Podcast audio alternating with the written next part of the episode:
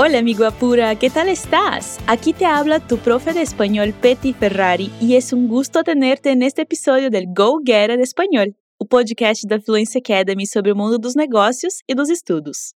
Você já pensou em fazer um intercâmbio de trabalho? Sabia que existe essa possibilidade? Hoje eu vou contar um pouco sobre minha experiência quando fiz o intercâmbio para Costa Rica e vou aproveitar para te dar algumas dicas. Antes de começar, eu quero te lembrar que você pode estudar no nosso curso completo de espanhol. Na descrição desse podcast você encontra o link da lista de espera. Cadastre-se para a gente te avisar assim que tiver vaga disponível.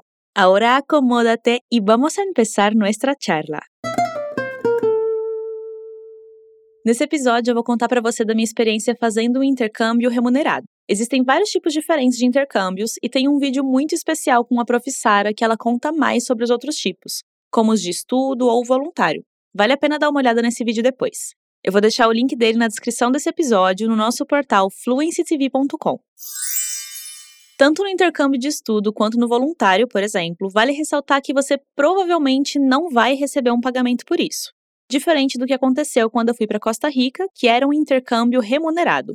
Na época, eu estava cursando letras espanhol na universidade. Era meu sonho fazer um intercâmbio, mas eu sabia que isso não cabia no meu orçamento de estudante e estagiária. Tudo mudou quando eu soube que era possível receber um salário enquanto eu fazia o meu tão sonhado intercâmbio. Eu pesquisei mais a respeito e descobri que, entre as opções de trabalho que estavam disponíveis, eu me identificava muito com uma: dar aulas de português para falantes de espanhol. Para mim, que estava me formando na universidade para dar aula de espanhol, seria perfeito. Eu ganharia bastante experiência dando aula, enquanto estaria em contato com a cultura, as pessoas, a comida, as paisagens e tudo mais que eu pudesse aproveitar estando em outro país. E claro, eu estaria imersa num país de língua espanhola e eu sabia que isso poderia me ajudar a ganhar ainda mais segurança e fluência com o espanhol. Existem várias agências e organizações que são intermediárias nesse tipo de intercâmbio, no meu caso, eu me cadastrei em uma dessas organizações para ter acesso a um catálogo de vagas. Eu criei meu currículo e enviei para as empresas que ofereciam vagas do meu interesse. Se essas empresas gostassem do meu perfil, elas entravam em contato para marcar uma entrevista por chamada de vídeo. Na época, eu fiz duas entrevistas, uma com uma escola de idiomas na Costa Rica e outra na Colômbia. Como o pessoal da Costa Rica me deu uma resposta afirmativa primeiro, eu aceitei e fechei um contrato com eles. E ali começou a minha aventura. Pete, entre assinar o contrato e chegar na Costa Rica, o que, que você precisou fazer? Bom, essa pergunta é muito importante, porque existe toda uma burocracia que precisa ser resolvida. Claro que isso depende muito do tipo de intercâmbio, do país para onde você vai e o que as empresas solicitam. De forma resumida, eu precisei traduzir alguns documentos, entrar em contato com o consulado da Costa Rica, verificar questões de passaporte e visto, precisei comprar minha passagem, pesquisar local para morar por lá e algumas outras coisas. Com tudo isso pronto, em janeiro de 2014 fui embora para Costa Rica. Meu maior objetivo com essa viagem era melhorar meu espanhol e conhecer pessoas e lugares especiais.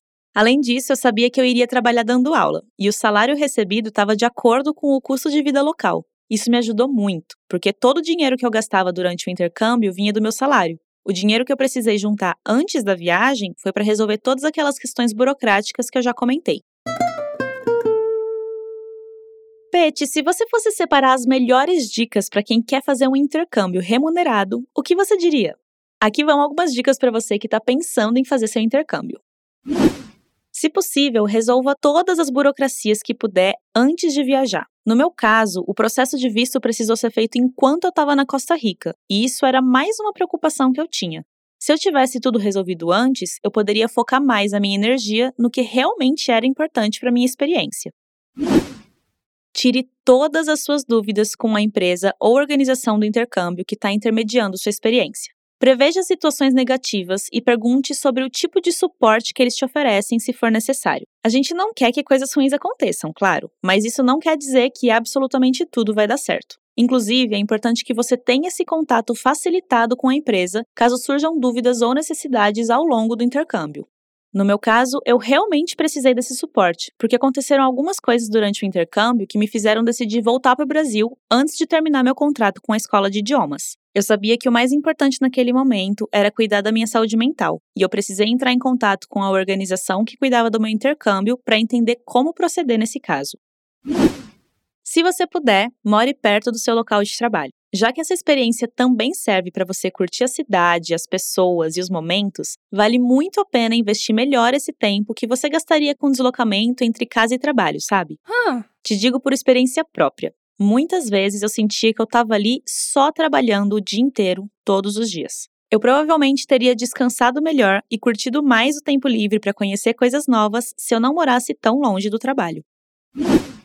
Se puder, converse com outras pessoas que já fizeram um intercâmbio parecido com o que você quer fazer ou que tenham contratado a mesma empresa de intercâmbio em que você está de olho. Assim você consegue tirar outras dúvidas e saber um pouquinho da experiência dessas pessoas. Ter uma rede de apoio é bem importante. Mantenha contato com pessoas que possam te ajudar quando você precisar. Pessoas que torcem por você e respeitam seu momento, independente se você está bem ou não. Isso fez toda a diferença para mim quando eu estava passando por dificuldades e tinha pessoas que estavam ali por mim, mesmo que à distância, mostrando que eu podia contar com elas. Pete, agora me conta mais sobre como é ensinar português para quem fala espanhol. Olha, tem uma coisa muito importante que eu descobri na prática. Existe uma diferença entre você ensinar sua língua materna para estrangeiros e você estudar para ensinar um idioma estrangeiro para quem tem a mesma língua materna que você. Ensinando português para falante de espanhol, eu percebi que não faria sentido ensinar o português que eu aprendi nas aulas de gramática da escola. O português que a gente usa na comunicação do dia a dia tem muitas diferenças do português formal, das regras. E essa experiência me fez perceber que o espanhol tem uma proximidade muito maior entre sua forma escrita e sua forma falada, muito mais do que o português no Brasil. Eu também adorava perceber como os meus alunos costarriquenhos falavam com um sotaque característico, e isso me fez entender que sotaques não impedem a comunicação de acontecer. Na verdade, elas dão um certo charme, um toque especial, sabe? E isso vale para você que também está aprendendo espanhol. Outro ponto muito legal foi reforçar a ideia de que vale muito a pena fazer comparações entre os dois idiomas quando eu estou ensinando. O portunhol vai aparecer sim nesse momento de transição, seja com os hispanohablantes aprendendo português ou os brasileiros aprendendo espanhol. E esse portunhol pode ser uma ótima alavanca para que os alunos melhorem cada vez mais sua forma de se comunicar e ganhem mais confiança. E sabe qual foi meu maior aprendizado? Ser nativa não é o suficiente para ser uma boa professora. O português é minha língua materna, mas isso não significa que somente isso me torna uma professora de português como língua estrangeira.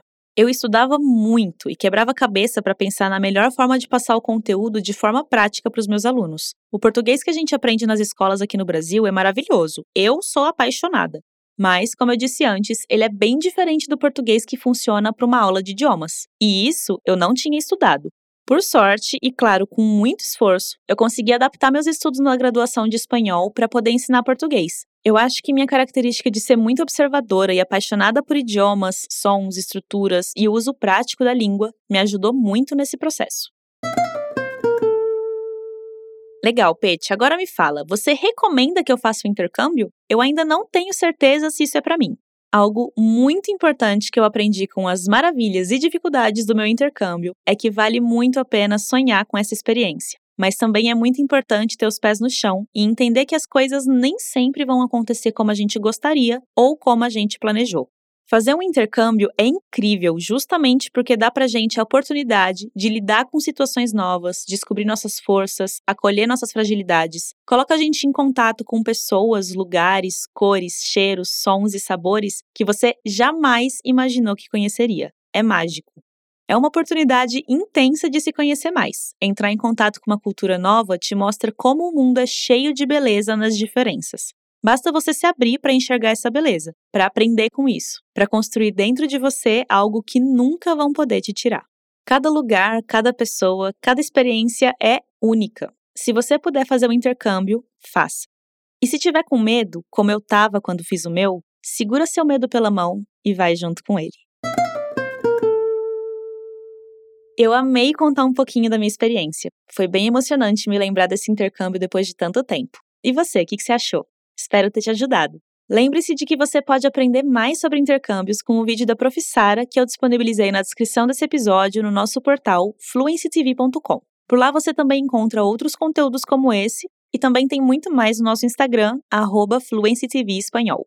Se inscreva na nossa lista de espera se quiser ser estudante de idiomas da Fluency Academy. E todos esses links estão na descrição desse episódio. Você se lembrou de alguém enquanto escutava esse podcast? Então compartilhe esse episódio do Go Getter com essa pessoa.